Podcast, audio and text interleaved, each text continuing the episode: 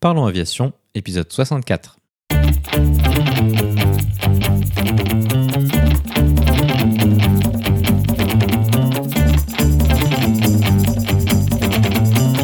Parlons Aviation, le podcast où on parle de tout ce qui vole.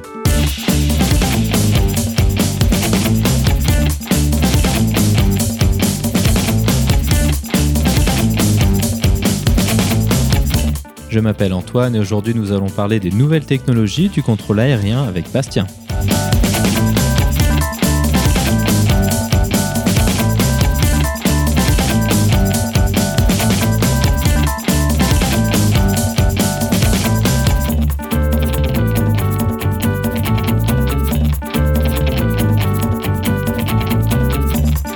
Nous proposerons également la vidéo de la semaine.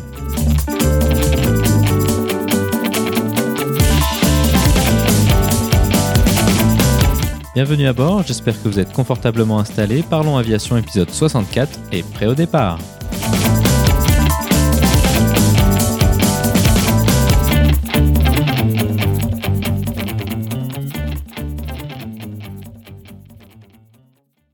Bonjour et bienvenue dans le 64e épisode de ce podcast. Cette semaine, nous allons nous intéresser à nouveau à l'univers du contrôle aérien. Nous avons déjà parlé de cette facette de l'aviation lors de l'épisode 52 sur le contrôle aérien en route et lors de l'épisode 57 sur le contrôle aérien à Roissy-Charles de Gaulle. Cette fois-ci, nous allons parler plus en détail des technologies autour de ces métiers. Pour en parler avec nous, notre invité de la semaine est Bastien. Bastien est contrôleur aérien en route au Centre de navigation aérienne de Bordeaux. Il a participé à diverses études techniques autour des nouveaux outils mis en place pour optimiser et moderniser le contrôle aérien en France. Tout d'abord, nous ferons le point sur les moyens techniques qui sont utilisés pour identifier et contrôler les avions. Cela nous permettra d'expliquer le fonctionnement des transpondeurs et des radars. Nous évoquerons l'évolution technologique majeure de ces équipements avec ce qu'on appelle le mode S. Bastien nous expliquera le changement que cela apporte pour les contrôleurs aériens au niveau des nouvelles données qu'ils peuvent recevoir et de leur utilité. Ensuite, nous irons en détail sur l'évolution vers le stripless. Il s'agit de l'informatisation du poste de travail des positions de contrôle. Nous parlerons des nouvelles possibilités offertes par cette évolution technologique, avec notamment les outils de détection de conflits et d'alerte à moyen terme. Nous discuterons également du CPDLC pour Controller Pilot Data Link Communications. Il s'agit d'un relativement nouveau mode de communication entre les pilotes et les contrôleurs via un lien de données numériques. Avec Bastien, nous comparerons nos expériences respectives de cet outil et de ce qu'il apporte au niveau de la sécurité des vols. Comme d'habitude, vous trouverez plus d'informations sur les sujets évoqués pendant l'épisode dans la description. Vous la retrouverez à l'adresse parlonsaviation.com/64. Et maintenant, passons donc directement à notre discussion avec Bastien.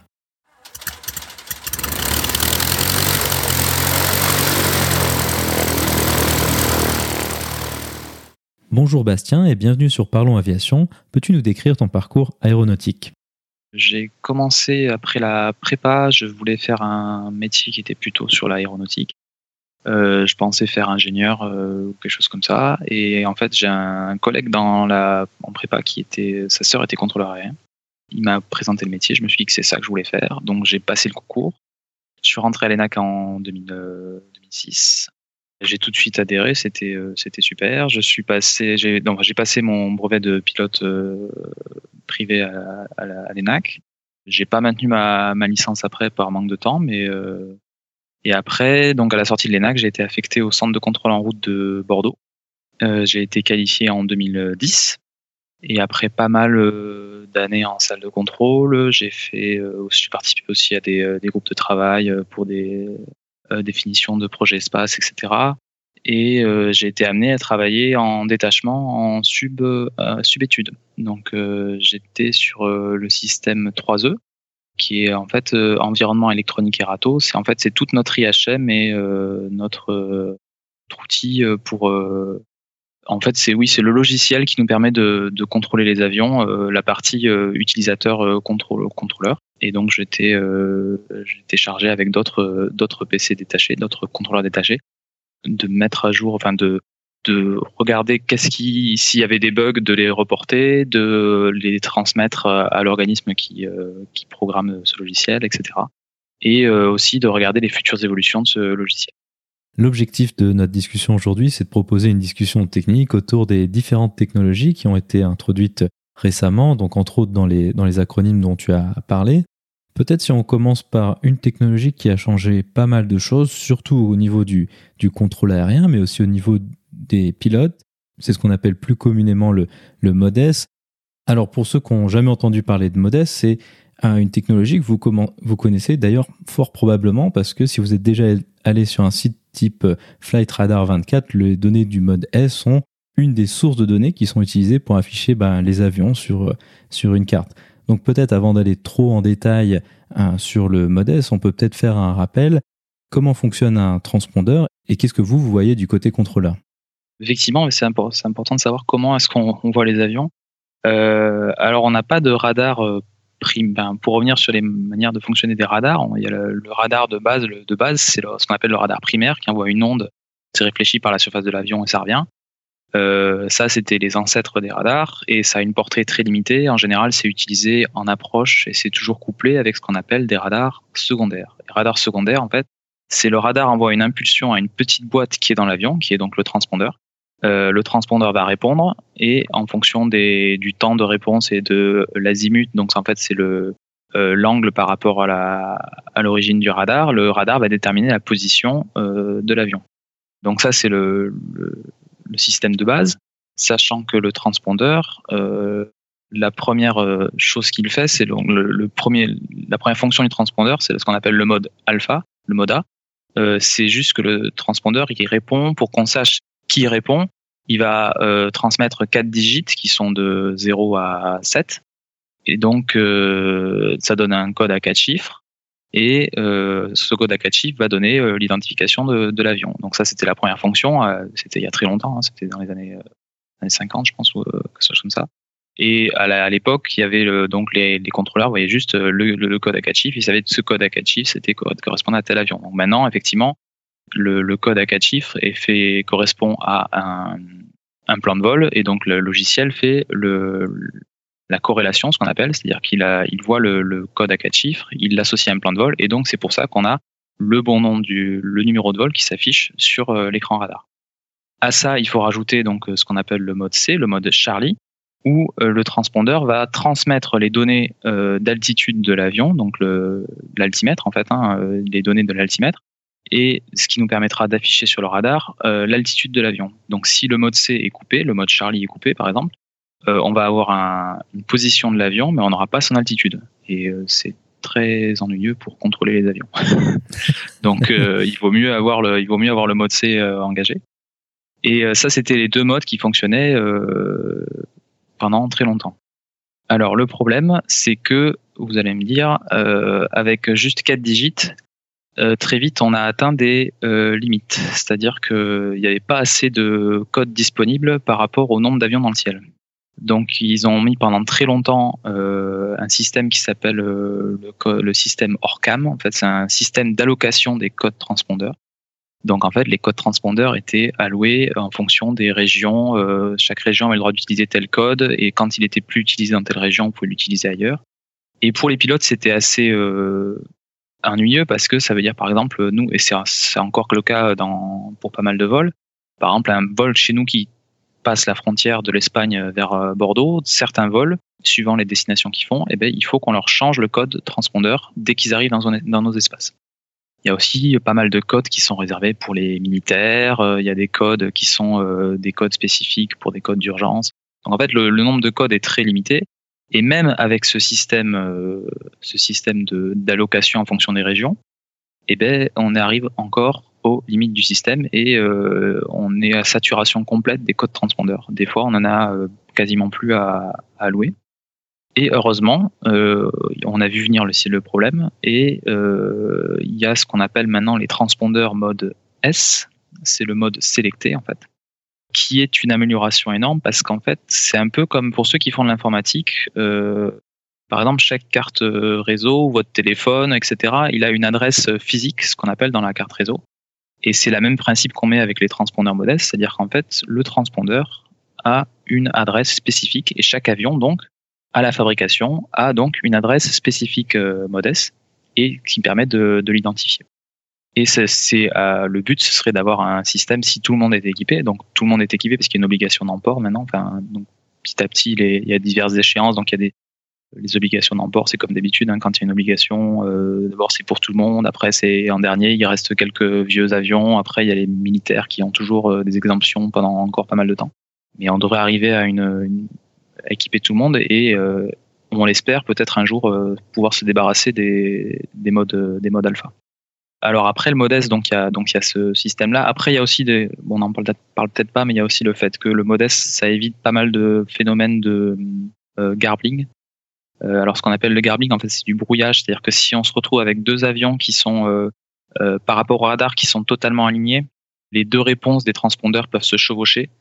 Et du coup, chez nous, sur les écrans, ça pouvait faire des, fausses pistes ou des pistes fantômes ou alors des pistes qui disparaissaient, etc.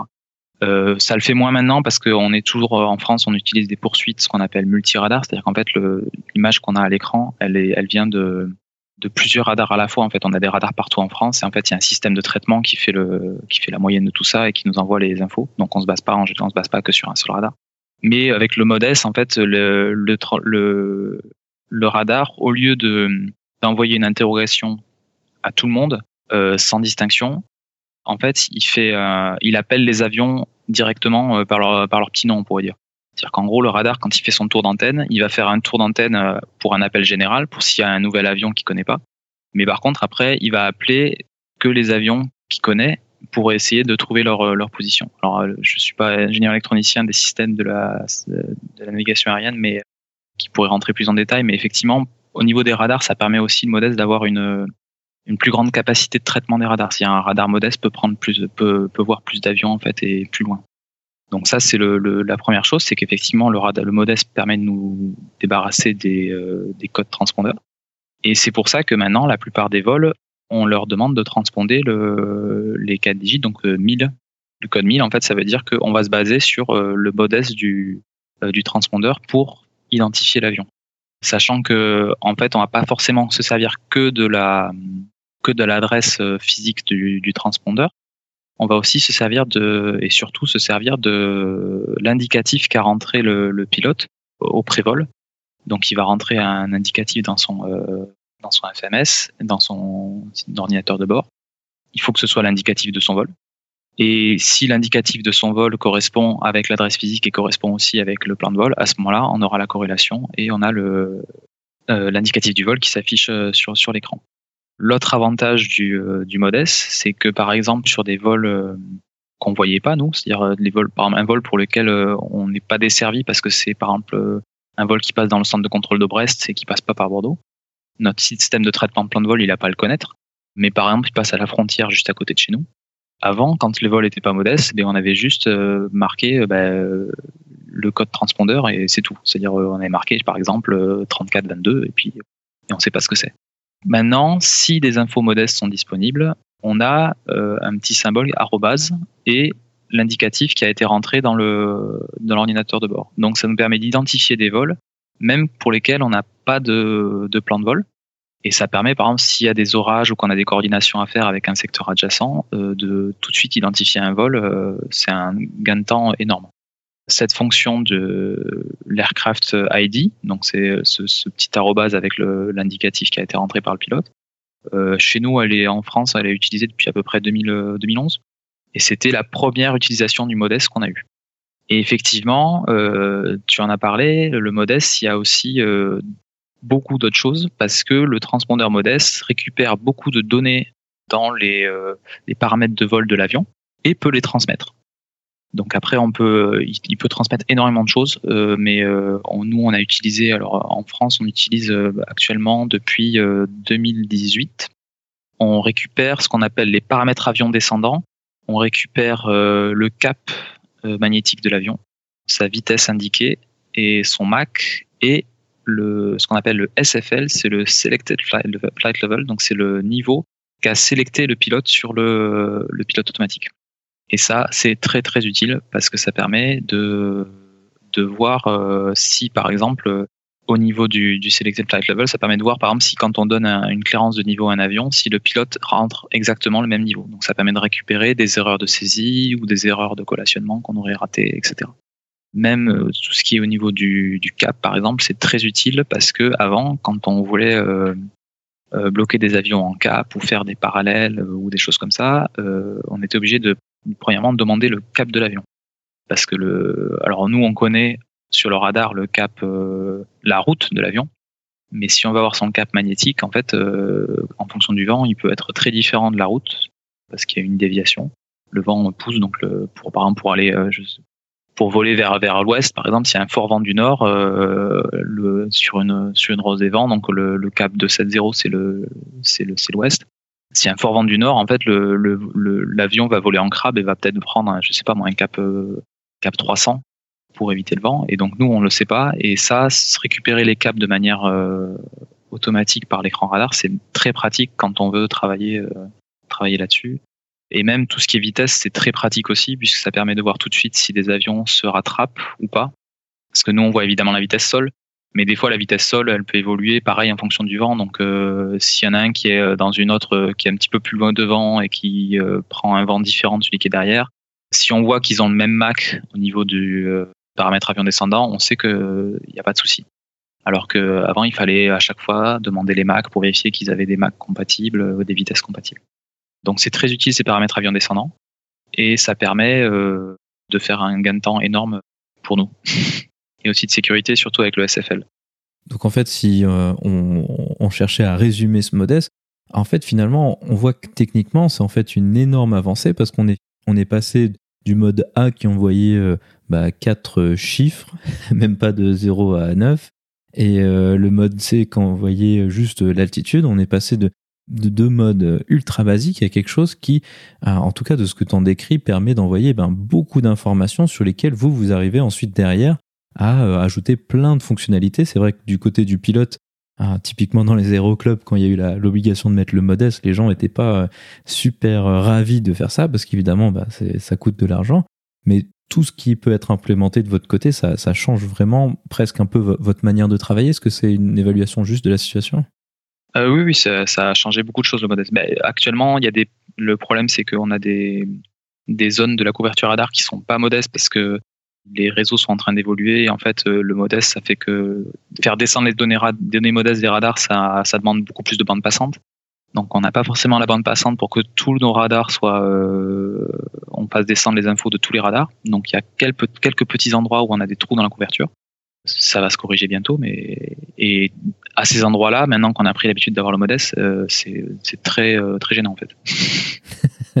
c'est quand on a quand quand on peut pas vérifier le niveau qui a été sélecté ou quand on peut pas voir le cap ou la vitesse euh, très vite. quand on a pris l'habitude de le regarder très souvent, c'est gênant en tant que pilote, cette euh, fonctionnalité que tu décris de, de, la comparaison avec le niveau euh, qui a été donné euh, dans la clairance, ça c'est vraiment, c'est pas, ça donne pas toujours des erreurs, mais en tout cas c'est souvent que bah, les liens radio étant évidemment bah, juste des liens radio, souvent c'est ça c'est imparfait. Et puis avec les différents accents, les manières de, de parler et d'entendre, c'est pas rare qu'on ait un peu un doute sur le niveau. Et c'est vrai qu'en en tant que pilote, c'est assez rassurant. Alors on peut jamais vraiment compter dessus parce que nous on traverse beaucoup de zones et on sait jamais trop si ça fonctionne. Mais en termes de filet de sécurité, je sais pas si on peut appeler ça comme ça, la comparaison avec le niveau qui a été autorisé, c'est vraiment en termes de sécurité un, grand gain. Ah oui, oui, c'est énorme. C'est mais même ça, même des fois c'est des erreurs euh, de bonne foi. Hein. Par exemple, un pilote qui se qui se trompe et qui contacte un secteur euh, qui prend la fréquence pour un autre, on l'entend pas forcément, donc il contacte un secteur suivant. Donc le secteur suivant euh, croit de bonne foi que le pilote l'a appelé et du coup il le descend ou quelque chose comme ça.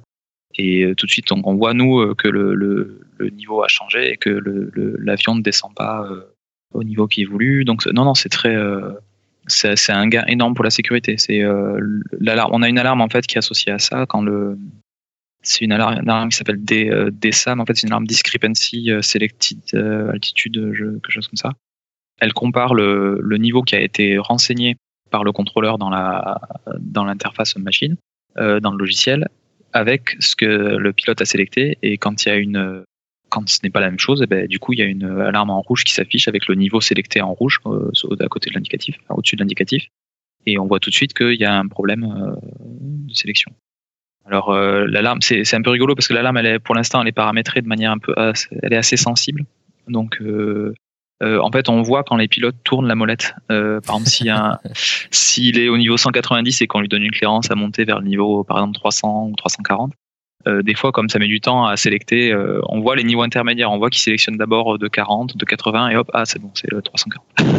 c'est c'est presque étonnant parce que ça veut dire que, que le taux de rafraîchissement, parce que c'est vrai que dans la technologie de tous les jours, on a l'habitude d'avoir de la 4G et d'avoir les choses qui sont mises à jour de manière instantanée.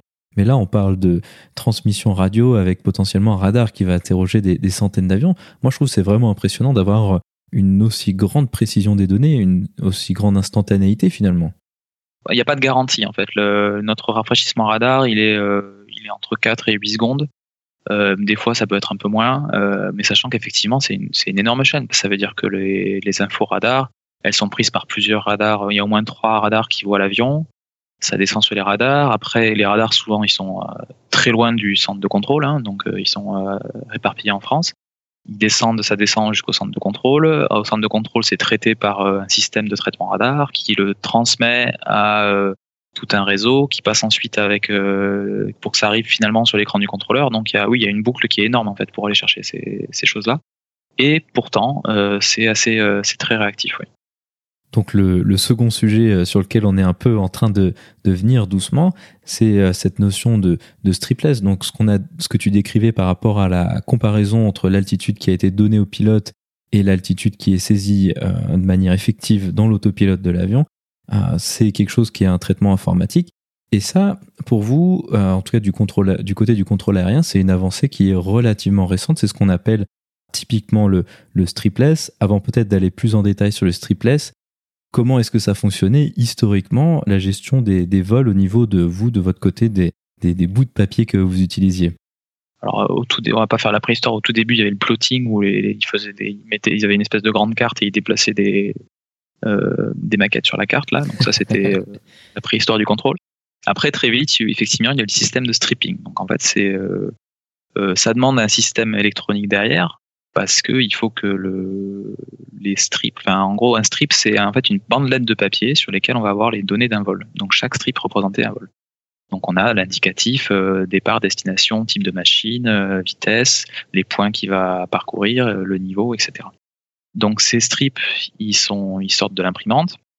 Il y a quand même un système informatique derrière qui fait sortir le strip sur le bon secteur au bon endroit, au bon moment.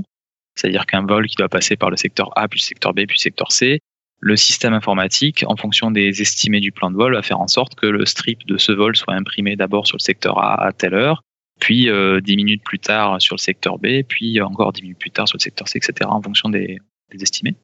Et donc avec tout ce strip, donc le contrôleur, euh, en, je parle pour le en route, hein, parce que effectivement les strips sont aussi utilisés en approche. Hein. En route, donc le contrôleur organique qui, qui gère les, le, les coordinations, tout ce qui se passe autour du secteur, recevait le strip, euh, l'intégrait, le posait sur le tableau. Il y avait un grand, il y avait des grands tableaux euh, sur le devant le radar avec ça dépend des centres, mais il y avait soit des systèmes de clips, soit des systèmes de petites encoches où on mettait les strips. Et donc on met le, mettait le strip et en fonction de, de ça, le contrôleur en lisant les informations intégrait le vol, faisait sa détection, corrélait le strip avec ce qui se passait sur l'écran. Donc ce strip-là, ah oui, c'est euh, tel vol que je vois à tel endroit sur l'écran. Et euh, noter toutes les informations. C'est-à-dire que le vol appelle, je lui donne euh, direct sur Toulouse, euh, donc je note direct Toulouse sur la strip, je le descends à tel je le descends au niveau de 6.0, je note de 6.0 sur le strip, etc. Il y avait toute une il y a toute une manière de noter, fonction des centres, c'est pas forcément la même, etc. Mais c'était vraiment la base du contrôle. Quand il y avait deux vols en conflit, par exemple, on mettait les strips côte à côte avec euh, des petits symboles euh, W pour warning à côté du, du vol, etc., etc. Et c'était vraiment le, le, le système euh, jusqu'à très récemment, puisque il faut savoir qu'en France, toutes les approches sont encore en strip. Hein. Les centres de contrôle de Atis, Reims et Aix-en-Provence sont toujours en strip puisque le système qui, nouveau système stripless, ils ne l'auront que, ils sont en train de se former dessus. Si tout va bien, croisant les doigts, ils l'auront dans deux ans. Et on est passé en stripless à Bordeaux et à Brest en 2016.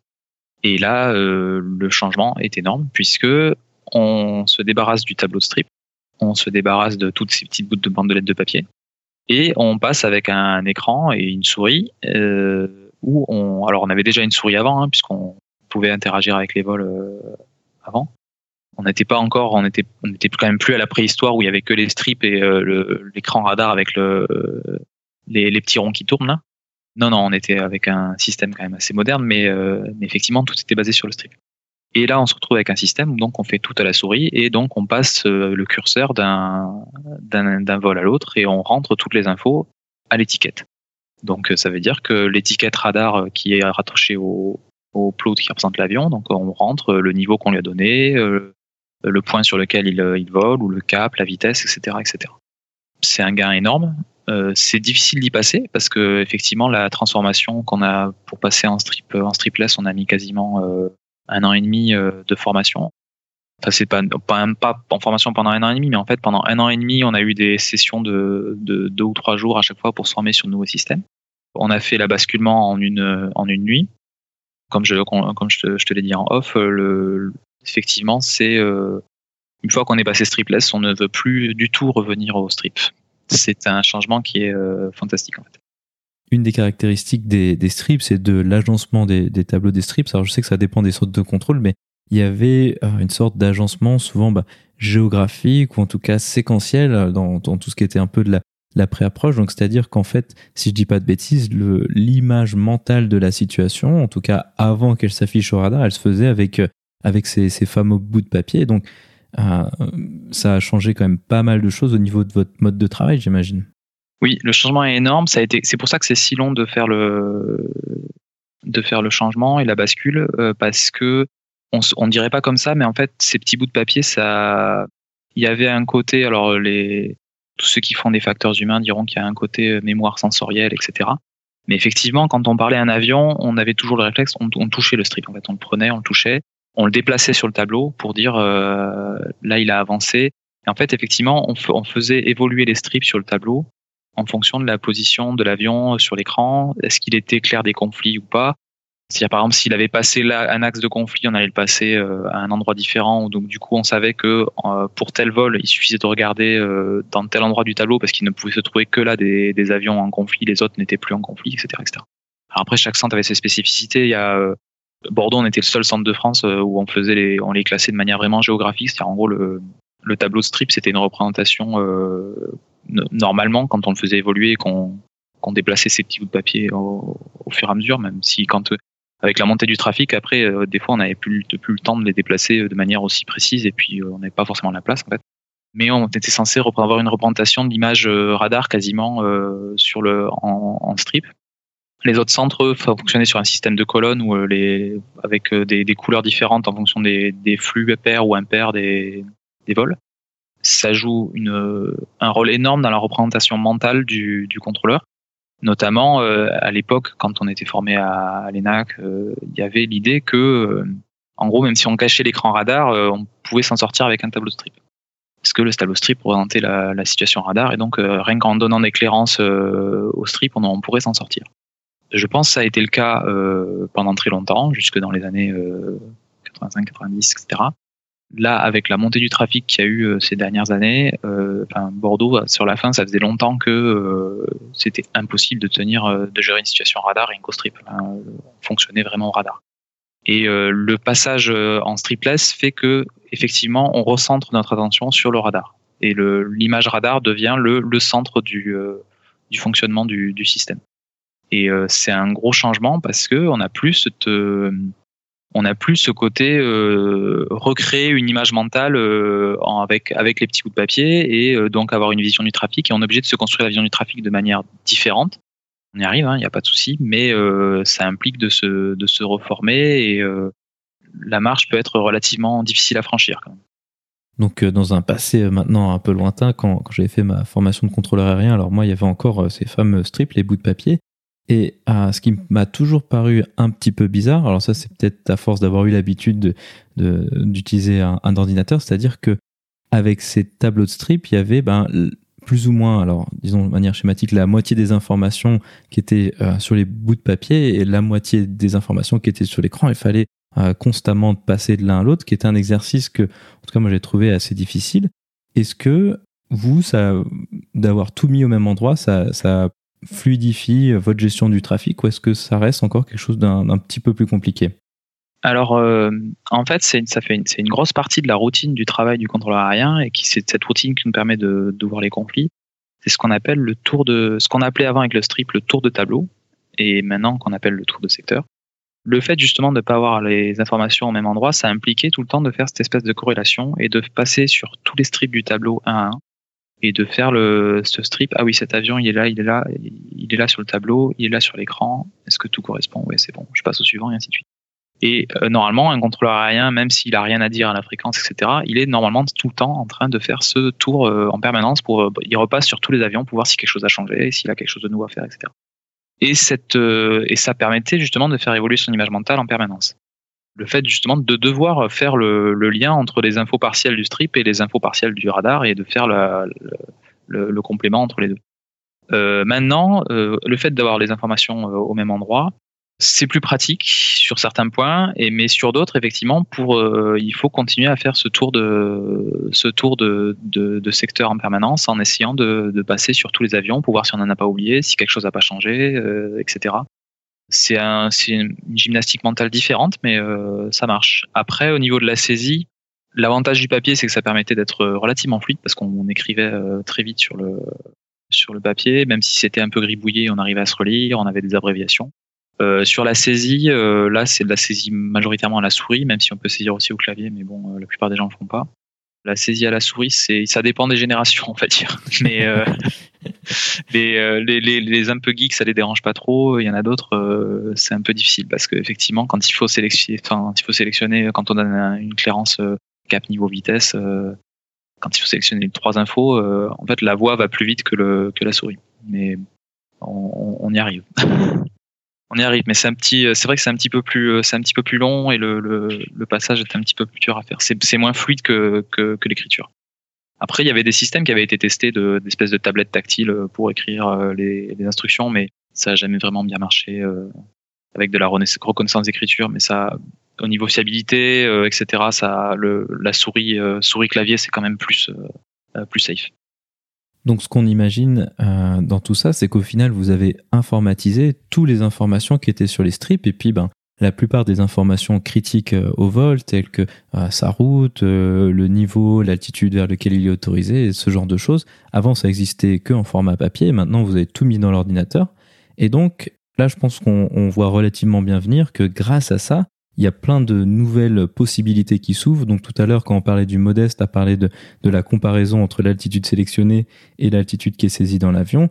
Et finalement, ça avant, avec les strips, c'était pas vraiment possible parce que c'était juste ben, quelque chose de, gribouillé au, stylo, euh, comme tu l'as décrit. Est-ce qu'il y a d'autres types de fonctionnalités comme ça qui ont été rendues possibles par l'informatisation de tout ça? Effectivement, c'est la grosse chose du passage au, au stripless, c'est le, on s'en rend pas compte parce que quand on passe du monde strip euh, on voit, on se dit euh, effectivement, ah, le stripless ce sera bien, mais on, voit pas en fait que dès qu'on passe dans ce système-là, c'est comme le passage à l'informatique en fait, hein, c'est que ça permet euh, tout de suite beaucoup de choses. Comme la machine est renseignée sur ce qu'on fait, donc euh, l'éclairance, les intentions, en fait, c'est les intentions de les intentions contrôleur, on appelle ça, c'est-à-dire en gros ce que le, contrôleur a demandé à faire aux avions. Du coup, la machine peut comparer si ce qu'on a demandé correspond à ce qui se fait et euh, le nombre d'applications est quand même euh, assez énorme. Euh, on n'utilise pas tout pour l'instant, mais déjà, quand la machine sait maintenant sur quel point vole l'avion, du coup, si par exemple il tourne ou il n'a pas pris le bon point, au-delà d'une certaine divergence latérale, on va avoir une alarme pour nous dire une alarme de déviation horizontale qui nous dit bah, bah ce vol il n'est pas en route sur ce sur ce que tu m'as dit qu'il est sur ce sur quoi il était en route. Donc ça, il y a ça. Il y a des divergences verticales, pareil. Si euh, le niveau correspond pas, euh, donc il y, a, y a, les infos modestes, mais il y a aussi une divergence verticale. Euh, c'est-à-dire, par exemple, un, vol, on lui a dit de monter, et puis il reste stable, même s'il a sélecté le bon niveau, par exemple. Et bien là, on va avoir une alarme à bout d'un moment verte en disant, ben, il est censé monter, mais il monte pas. Ça, ça peut être le cas parce qu'il faut, on l'a pas dit tout à l'heure sur le modeste, le SFL, le, le Selected Flight Level, c'est le niveau qui est sélecté, mais il n'est pas forcément enclenché en fait. Ça veut dire que le pilote, quand il sélecte un niveau sur son pilote automatique, après, il faut qu'il ait, il une action à, à, pousser ou à tirer. Alors ça, tu sauras plus que moi suivant dans quel mode il est, je crois. Mais euh, s'il ne le fait pas, nous, on aura le bon niveau qui s'affiche en disant, bah, c'est bon, il a sélecté le bon niveau. Mais s'il l'enclenche jamais, l'avion ne va pas se mettre, euh, ne va pas se mettre en, évolution. Et on peut attendre longtemps comme ça. Et là, on a des alarmes pour dire, euh, le vol est censé évoluer, mais il n'évolue pas. Donc ça permet d'avoir pas mal d'alarmes comme ça ça permettra dans des systèmes futurs euh, de changer la desserte du vol en fonction de, sa trajectoire et en fonction de, des, clairances qu'on donne, ce qui n'est pas le cas actuellement. Actuellement, on est basé. Le problème, c'est qu'on est pour l'instant à, à, Bordeaux, on a un système effectivement stripless, mais derrière, on est resté avec un système de traitement des plans de vol qui est un vieux système qui se base sur euh, niveau balise et estimé. À terme, le, pour passer dans un vrai environnement électronique euh, total, il, faut un, il faudra un système de traitement de plan de vol qu'on appelle 4 dimensions, euh, qui en fait euh, fera une desserte de secteurs dynamiques en fonction effectivement des instructions qu'on donne et, euh, et de ce qu'il observe au radar. Qu'est-ce qu'il y a d'autre comme évolution du stripless? Il y a aussi l'évolution de quand on va rajouter des, des services supplémentaires. Alors à, à, Bordeaux, on a ce qu'on appelle un, un serveur qui s'appelle un serveur Arato. Donc euh, Arato, c'est le nom qui a été donné parce que c'était en route Air Traffic Organizer, je crois. C'est en fait un système qui permet de, comme on sait, on sait la trajectoire de l'avion, on sait ce qui a été renseigné, ça permet de faire des extrapolations, par exemple. Donc on va cliquer sur un vol, on va faire glisser et ça nous fait évoluer le plot sur la route avec les, autres plots en fonction de, comment va évoluer le vol. Donc ça permet d'avoir une vision dans le futur de où seront les avions dans euh, dans quelques minutes. Le système Erato permet aussi de faire des notions de filtrage. Donc en fait, quand on va rentrer des, on peut filtrer un vol, c'est-à-dire qu'en gros, quand on clique sur un vol, on appelle le, on appelle le filtrage. En fonction des paramètres qui ont été rentrés dans le serveur euh, et de de ce qu'il sait de, des instructions qu'on a données, il va nous montrer les vols qu'il considère comme interférents ça permet d'aider le contrôleur à, à, détecter les conflits. Et c'est des choses qui ont été euh, demandées en fait. Euh, comme on n'a plus cette euh, vision mentale, comme on disait avec les strips au passage stripless, on a on perd cette vision mentale qu'on avait avec les strips. On a estimé que pour passer stripless, il fallait des aides, que le système apporte plus d'aides pour pour compenser cette, ce changement. Et c'est pour ça qu'on a mis ces systèmes de filtrage, d'extrapolation et tout ça. Et puis ensuite, on peut rajouter des, des, systèmes de sécurité, comme par exemple euh, des systèmes comme le. Donc, on a parlé tout à l'heure de l'alarme des SAM, là, pour l'alarme qui compare le, niveau sélecté et le niveau euh, qui a été rentré par le contrôleur. Mais on a aussi des systèmes euh, comme euh, ce qu'on appelle le TCT, ce qui appelle le Tactical Controller Tool.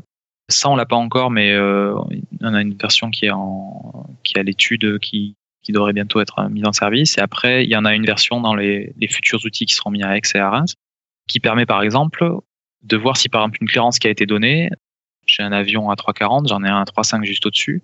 Si je rentre 3,6, eh bien, le système voit qu'il y a un 3,50 au-dessus et me dit, il va tout de suite me mettre une alarme en rouge en disant attention, euh, le niveau est pas bon, il y a, il y a un avion juste au-dessus. Alors il faut mettre des horizons courts parce que si on fait ça sur des horizons très longs, le système va commencer à, à, râler tout le temps pour des choses où en fait, il n'y a pas de problème parce qu'il y a largement le temps de monter. Mais sur des, des petits conflits proches euh, à 3-4 minutes, euh, c'est genre en général les conflits qu'on appelle des blind spots, c'est des, c'est des conflits où en gros le contrôleur, euh, alors il y, a des, raisons de facteurs humains derrière, mais euh, des fois effectivement on regarde loin devant mais on voit pas juste le, problème qui est juste au-dessus. Et ça permet de rattraper euh, des, erreurs comme ça c'est ça, c'est des outils qui apporteraient au niveau sécurité, qui apportent un gain énorme au niveau sécurité. Et ça, par rapport à ce que vous avez aujourd'hui, donc aujourd'hui, historiquement en tout cas, vous aviez les filets de sécurité qui bah, détectaient deux avions qui se rapprochaient bah, de manière à un horizon temporel relativement court. Donc ça, c'est quelque chose qu'on imagine relativement bien avec des traces radar qui, convergent typiquement. Mais ça, ce que tu décris là, en fait, c'est vraiment un changement fondamental où le système arrive en fonction des intentions du contrôleur à prédire quelque chose euh, dans l'avenir en utilisant ben, les données qui sont saisies en informatique, c'est juste? C'est ça, parce que le, ce qu'on appelle le filet de sauvegarde, donc ce qu'on a actuel, ce qui est, ce qui est partout, hein, ce qui est implémenté dans quasiment tous les pays euh, normalement, c'est euh, c'est un outil réactif, c'est-à-dire il regarde l'évolution radar, il regarde si dans les deux minutes ça va passer en dessous des normes, et si c'est le cas, il va commencer à, à flasher. Mais là, on, on, part sur un outil prédictif qui permettrait de, en gros, si, même si on n'a pas donné encore la clairance, euh, on pourrait imaginer qu'on sélecte le niveau au moment où on commence à parler à la voix. Et là, le, comme le système est prédictif, il va commencer à s'allumer tout de suite. Donc, on n'a même pas fini de donner la clairance qu'on voit déjà que ça passe pas. Donc, on peut la récupérer tout de suite et au final, la clairance n'est jamais vraiment donnée. C'est un gain énorme au niveau euh, de temps parce que c'est sur ces conflits-là, euh, sur ces conflits-là à, très court terme, euh, chaque, euh, chaque seconde, même 30 secondes, c'est énorme en fait. Parce que c'est des conflits où il faut s'imaginer que le temps en contrôle aérien beaucoup plus long et court à la fois. C'est-à-dire que s'il y a un cap d'évitement ou une manœuvre rapide à donner, le temps d'appeler le pilote, de lui donner la, à la radio, de lui donner l'instruction, que le pilote réponde, qu'ensuite ils se mettent à tourner. Les, avions, c'est des grosses machines qui évoluent euh, très vite, donc euh, c'est relativement lent pour avoir une voir le résultat au radar. Euh, dans ces cas-là, sur ces dans ces situations-là, le temps paraît paraît très long puisque on, a l'impression d'avoir donné la, la, clairance et puis ça ne ça ne bouge ça ne bouge pas quoi. Donc c'est chaque seconde, 30 secondes, même 30 secondes de gagner, c'est énorme. Dans des situations dans des situations à court terme comme ça, dans les 2-3 minutes, sur des conflits à 2-3 minutes, c'est c'est un gros avantage. Donc ça, c'est ce qu'on ce appelle le, TCT, c'est des, outils à, à 4 minutes. Et après, on a ce qu'on appelle euh, des euh, MTCD, c'est des Middle Term Conflict Detector. C'est ce qu'on a, c'est des outils qui sont à horizon beaucoup plus lointain. C'est des outils euh, pour voir peut-être à 10 minutes, moins plus. C'est des outils en fait qui permettraient de détecter les conflits à la place du contrôleur, enfin à la place du contrôleur, lui proposer des conflits en fait. C'est-à-dire que l'outil verra que, bah, par exemple, euh, deux avions à 340 au milieu du secteur, euh, ces deux-là, euh, bah, ça va passer trop près. Donc, ça permet d'éviter qu'il y ait des ratés au niveau de la détection de conflits. Ça marche relativement bien pour tout ce qui est conflit à plat. Après, pour paramétrer des, tout ce qui est conflit en évolution, c'est plus compliqué, ça demande beaucoup de paramétrage. C'est encore des outils qui sont dans, le, dans leur, on va dire, en, en test et en, évolution. J'en ai vu fonctionner euh, dans d'autres pays. Ça marche euh, quand c'est bien fait, ça marche plutôt pas mal. Même si euh, au final, alors c'est toujours le problème. En général, pour les conflits plat, les contrôleurs détectent plutôt bien les conflits. Ce qui, ce qui est plus gênant, c'est pour les conflits évolutifs et la machine trouve aussi, mais elle fait pas beaucoup mieux que le contrôleur pour l'instant. Donc mais il y a, quand même un gain parce que sur, quelques loupés ou quelques conflits qu'on n'a pas vus, euh, ça peut rattraper euh, et permettre de, les détecter plus tôt. Il faut évoluer sur les, sur différents horizons temporels et on peut arriver à quelque chose avec de réels gains pour la sécurité. Donc on a beaucoup parlé d'informatisation du, poste de travail du, contrôleur finalement. On peut aussi ajouter une, autre technologie qui est une brique qu'on peut rajouter euh, par-dessus tout ça, c'est ce qu'on appelle le, CPDLC, donc le Controller Pilot Data Link Communications, donc pour faire de manière euh, un peu schématique des sortes de SMS mais très codifiés qui sont envoyés entre les avions et les contrôleurs. C'est quelque chose qui a été beaucoup poussé par Eurocontrol euh, récemment. Alors nous, on l'a au niveau de l'avion, donc grosso modo, on a des petits écrans qui ont été rajoutés où on peut principalement recevoir des instructions des, des contrôleurs et puis ensuite répondre. Alors, le, on peut pas répondre n'importe quoi. C'est soit euh, est-ce qu'on peut faire l'instruction ou est-ce qu'on peut pas la faire. vous, de votre côté, comment ça se présente le CPDLC et comment est-ce que vous l'utilisez? Alors, le CPDLC, euh, oui, ça a été poussé par Eurocontrol. C'est assez particulier parce qu'en fait, c'est un système où on se, greffe sur euh, une interface qui est déjà existante en fait. Parce que dans CPDLC, il y a DL, donc Data Link. Et Data Link, c'est en fait un système de transmission de messages qui avait été à la base euh, créé par les compagnies pour euh, communiquer, par exemple, avec leur base d'opération, etc., etc. Donc, en fait, le contrôle aérien, c'est greffé sur un réseau qui existait déjà et qui est fourni par d'autres sociétés et des prestataires externes. Le CPDLC, dans le premier temps, ce qu'on appelait le IOC, Initial Operational Capabilities, c'était euh, juste deux messages.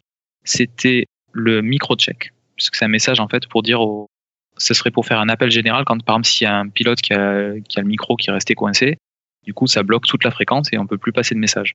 Donc c'était un message qui permettait d'appeler tous les avions du secteur et de dire bah, vérifiez si vous n'avez pas un micro qui est coincé.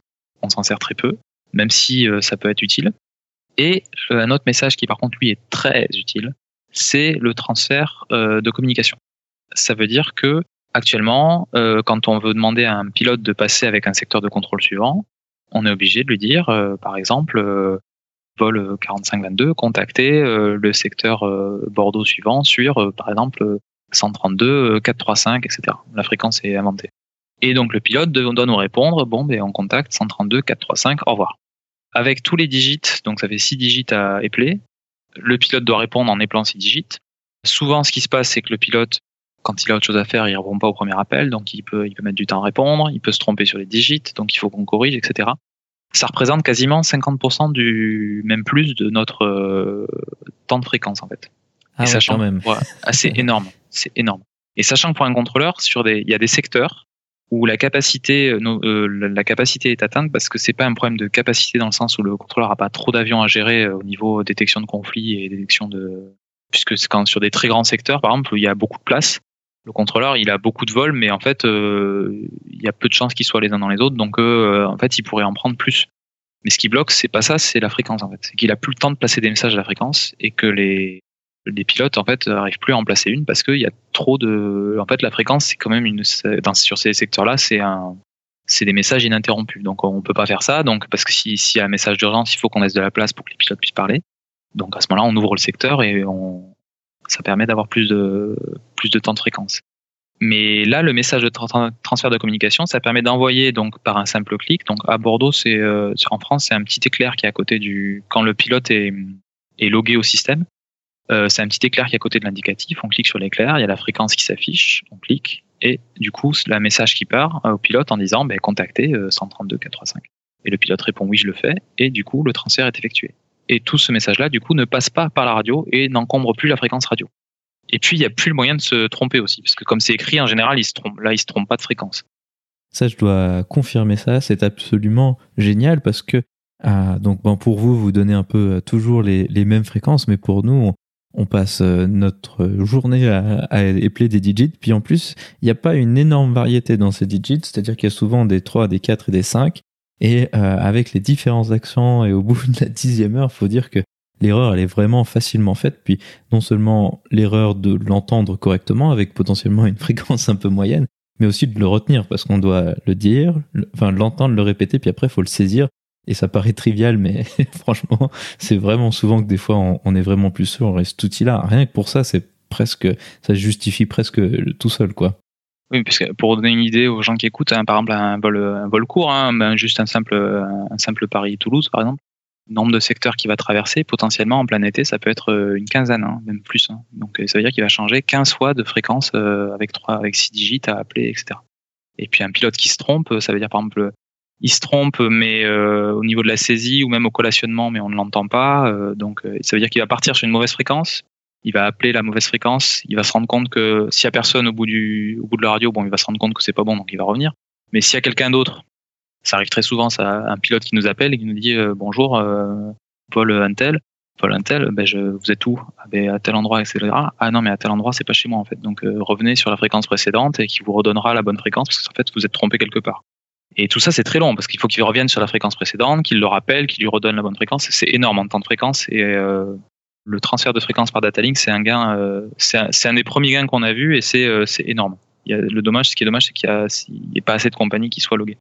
Euh, donc ça, c'était les fonctionnalités initiales, donc le transfert de fréquence par data link et le microcheck. Et depuis 2019, on a, on est passé avec euh, en full operational capabilities, c'est-à-dire qu'on a récupéré d'autres messages. Ça veut dire que maintenant, on peut aussi envoyer des clairances par data link. Donc, on peut envoyer euh, une clairance de niveau. On peut demander à un avion de monter ou descendre sur vers tel niveau. On peut envoyer une clairance de cap, de voler à tel ou tel cap. On peut demander de changer de vitesse et donc de prendre telle vitesse ou tel point de Mac. Sur l'écran, c'est très simple. En fait, c'est nous sur. Euh, on a une boîte de saisie. Quand on a une boîte de saisie pour un, niveau, par exemple, on a le niveau normal. Et si l'avion est équipé et logué, on va avoir à côté du niveau euh, un petit éclair. On clique sur l'éclair. Le niveau va passer en. Le nouveau niveau va passer en, avec un encadré blanc. Ça veut dire que la communication est en cours. Quand le pilote répond OK, l'encadré blanc disparaît. On, sait, on sait que la clairance a été prise. Et si le pilote répond qu'il peut pas le faire ou qu'il répond pas, il y aura un petit encadré rouge pour nous dire bah, la clairance n'a pas été prise. Donc il va falloir corriger à la voix. Et ça, c'est un peu pareil que, que les fréquences finalement, parce que l'avantage des niveaux, c'est qu'il y a moins de chiffres, mais néanmoins, les possibilités d'erreur restent ah, bah, raisonnablement possibles. Et grâce à ça, ah, autant les fréquences, bah, c'est embêtant comme tu décris au niveau de la capacité des secteurs et, du ping-pong qui peut avoir lieu, mais une erreur sur une clairance de niveau, là, c'est quand même beaucoup plus critique. Et rien que pour ça, aussi, le CPDLC apporte, je pense, un gain de sécurité non négligeable. Je sais pas ce que tu en penses, toi. Ça peut apporter un gain de sécurité, oui et non. Alors sur les, le problème du CPDLC, c'est que contrairement à la voix, la voix c'est quasiment immédiat. Le CPDLC, il y a des temps de latence. C'est-à-dire que la norme Eurocontrol fait que il peut aller jusqu'à deux minutes, je crois, ou quelque chose comme ça. Nous, on l'a fixé à plus bas. C'est-à-dire qu'on a considéré que 70 secondes, on a, dit, on a considéré que c'était 70 secondes. Si le pilote ne répond pas au bout de 70 secondes, le dialogue se termine et on considère que le message n'a pas été pris. On doit revenir à la voix. Donc ça veut dire que du 70 secondes, ça peut être très long en, contrôle aérien. Donc on a une contrainte qui fait que le CPDLC, on ne peut l'utiliser que dans des situations où il n'y a pas de pression temporelle. Donc euh, pour des clairances de niveau où il n'y a pas d'avion qui gêne, ou euh, si on donne le niveau, c'est euh, euh s'il le prend pas tout de suite, c'est pas grave, etc., etc. Donc ça impose pas mal de restrictions qui font que on va l'utiliser quand on peut, mais il y a plein de situations en fait on l'utilisera pas et on passera à la voix parce que il faut qu'on ait une réponse immédiate. Ça enlève aussi euh, toutes les possibilités, comme les dialogues sont simples, comme tu l'as dit, euh, ça enlève toute la possibilité de faire des messages un peu plus complexes, c'est-à-dire euh, ben, monter niveau 2.6.0, passer le 2.40 dans les deux minutes, ou alors monter niveau 2.6.0 avec 2000 pieds minutes, enfin des contraintes hein, sur les sur les varios ou sur les taux de descente ou sur, etc. Ça on peut pas les passer par CPDLC, donc il faut qu'on les donne à la voix. Ça a un gain de temps énorme par pour les, les directs, c'est-à-dire direct sur un point euh, les points, ils sont alors quand c'est des quand c'est des balises euh, de radionavigation au sol comme Toulouse ou Agen, bon il y a que trois lettres donc ça ça va, on peut les épeler. Mais quand c'est des points euh, cinq lettres à épeler avec les différents accents, enfin les, points à cinq lettres en général on les épelle pas parce que c'est trop long donc on les donne, on, on, les vocalise. Mais effectivement, avec les différents accents, ça peut être très compliqué. Il y en a certains, c'est rigolo parce qu'il y a certains points, on les donne pas juste parce qu'en fait leur nom personne ne le comprend. alors, que le, alors que le point qui est 10 nautiques plus loin, celui-là, en général, à peu près tout, tout le monde le comprend, donc on va donner celui-là parce que celui d'avant, euh, une fois sur deux, on nous fait répéter, donc euh, celui-là, on ne donne pas. Et comme au niveau des points, pareil, le, le, réseau routier aérien est devenu euh, énorme. Euh, on n'a plus beaucoup de choix en fait quand on veut nommer les, quand, quand on veut nommer un nouveau point. on a une liste que Eurocontrol nous envoie et des fois il y, a, très peu de choix. Quoi. Il, y a, il doit rester quatre possibilités euh, si on veut rester sur quelque chose qui est à peu près prononçable. Euh. Donc euh, ouais, les directs, les directs par CPDLC, ça fait gagner pas mal de temps parce qu'on n'a pas à épeler et c'est assez pratique. Après, la limitation qu'on a pour l'instant, c'est qu'il y a une obligation d'équipement des compagnies qui va bientôt arriver. Là, les exemptions vont être terminées. Sauf qu'au final, il n'y a pas beaucoup encore d'avions logués. Ça, ça, ça, augmente petit à petit. Il y a 10%, euh, euh, il y avait 10% au début, maintenant ça augmente petit à petit vers 12, 13. Il que je regarde les derniers chiffres. Mais... Et, mais par contre, je me suis rendu compte quand on est sur un secteur qui est où beaucoup de vols sont équipés, c'est un gain énorme. Parce qu'effectivement, sur la fréquence, sur euh, la sécurité, parce que les pilotes répètent pas, ça peut faire gagner énormément de temps. Il y a des pilotes des fois. On le voit aussi à la fin de quand on est euh, sur le en été où les, les pilotes enchaînent beaucoup de vols, où il y a beaucoup de monde à la fréquence. Les pilotes ont beaucoup de travail aussi euh, dans, en cockpit, donc ils répondent pas forcément au premier appel.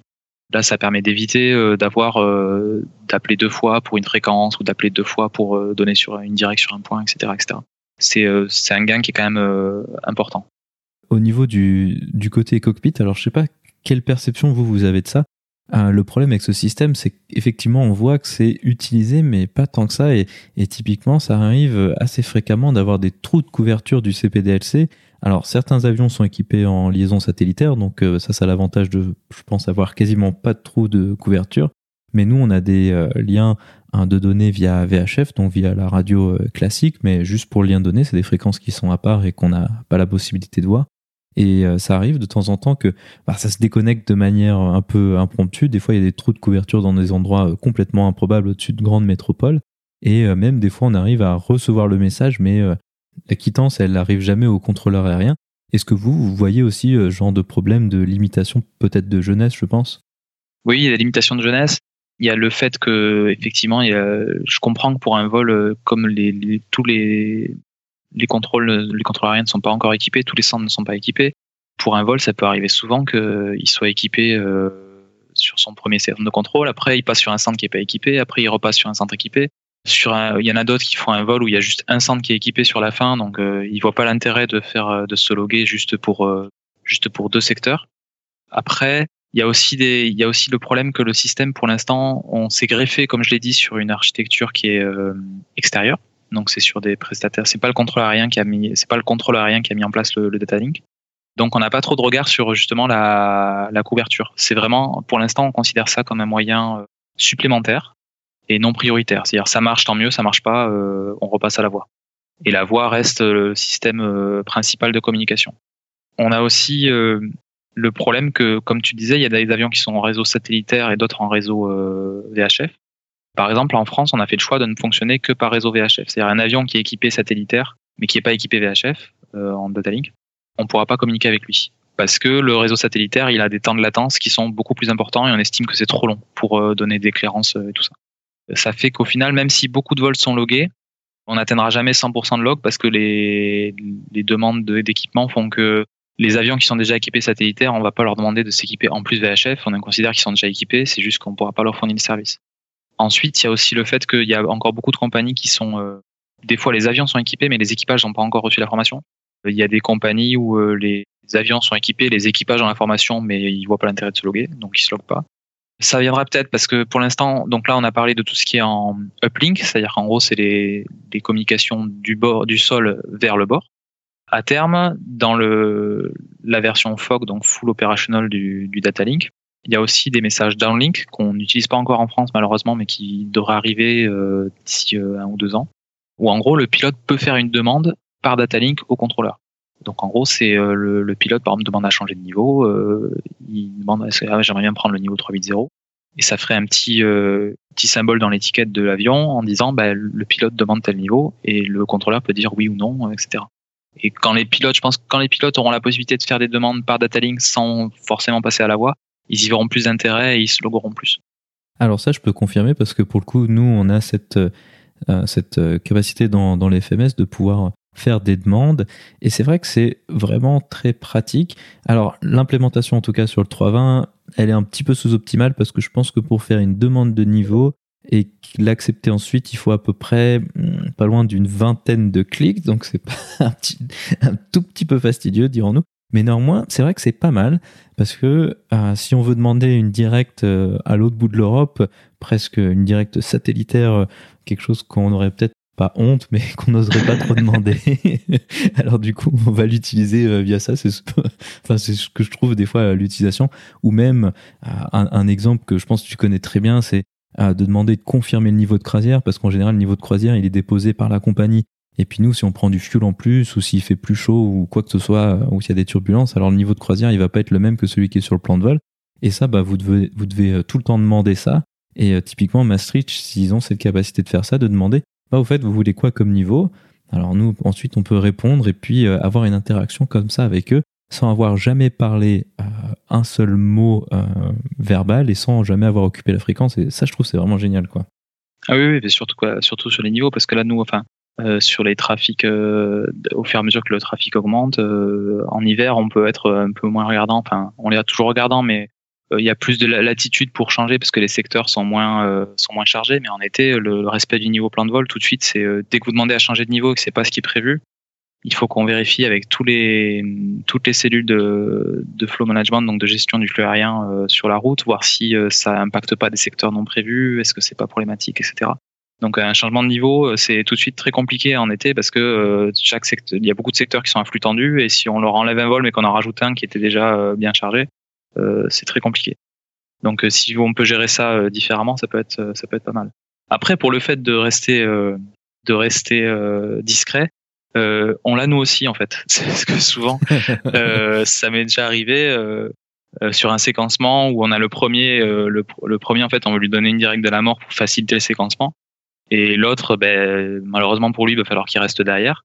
Euh, bah, du coup, c'est pas mal d'envoyer la directe au premier par CPDLC parce que comme ça, l'autre est pas au courant qu'il y a eu en a un qui a eu une directe et il sait pas qui en fait euh, quelque part il s'est s'est pas fait avoir, mais enfin il est, lésé par rapport à son collègue c'est génial, j'avais jamais pensé à ça dans ce sens-là, mais c'est vrai que c'est logique finalement. euh, bah, je pense qu'on n'a pas trop mal fait le tour. Est-ce qu'il y avait autre chose dont tu voulais parler? Non, non. Après, en centre de contrôle en route, je pense qu'on a fait pas mal de tours. Après, il y avait d'autres infos d'informations. Après, sachant que si tu, euh, si euh, on trouve euh, des, des, gens pour le faire, il y a énormément de choses qui se font aussi dans les dans les approches, puisqu'il y a tous les systèmes de des systèmes maintenant d'approche déportés avec des tours de contrôle. Enfin, est-ce que la tour de contrôle un jour sera quelque chose du, du passé? Puisque il y a des là aussi ça bouge pas mal puisqu'il y a des systèmes où en gros on n'aurait plus de tour de contrôle mais un espèce de mât avec des, des caméras au-dessus. Et c'est assez c'est assez impressionnant ce qui se fait maintenant dans, dans, dans ces systèmes là. Ainsi se conclut donc cette discussion. Bastien, merci beaucoup d'avoir accepté de venir nous parler de toute cette nouvelle technologie de la navigation aérienne. Euh, je t'en prie.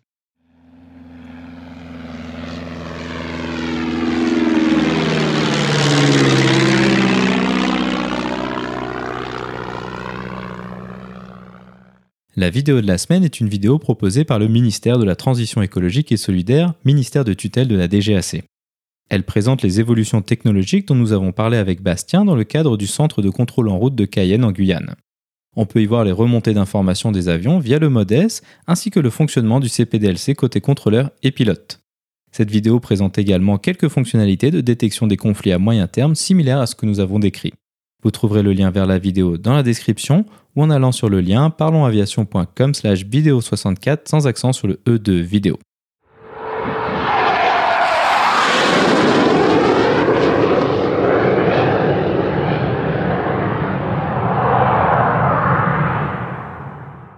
Ainsi se conclut donc le 64e épisode de ce podcast.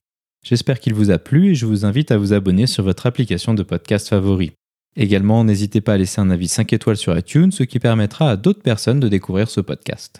Je tiens à remercier Bastien d'avoir accepté de venir nous parler de son métier et des nouvelles technologies qui ont été introduites récemment. La description de cet épisode est disponible sur notre site web parlonsaviation.com/64. Vous y trouverez des images et des captures d'écran des fonctionnalités que nous a décrites Bastien. Si vous avez des questions, des remarques ou des suggestions, n'hésitez pas à nous contacter sur contact@parlonsaviation.com.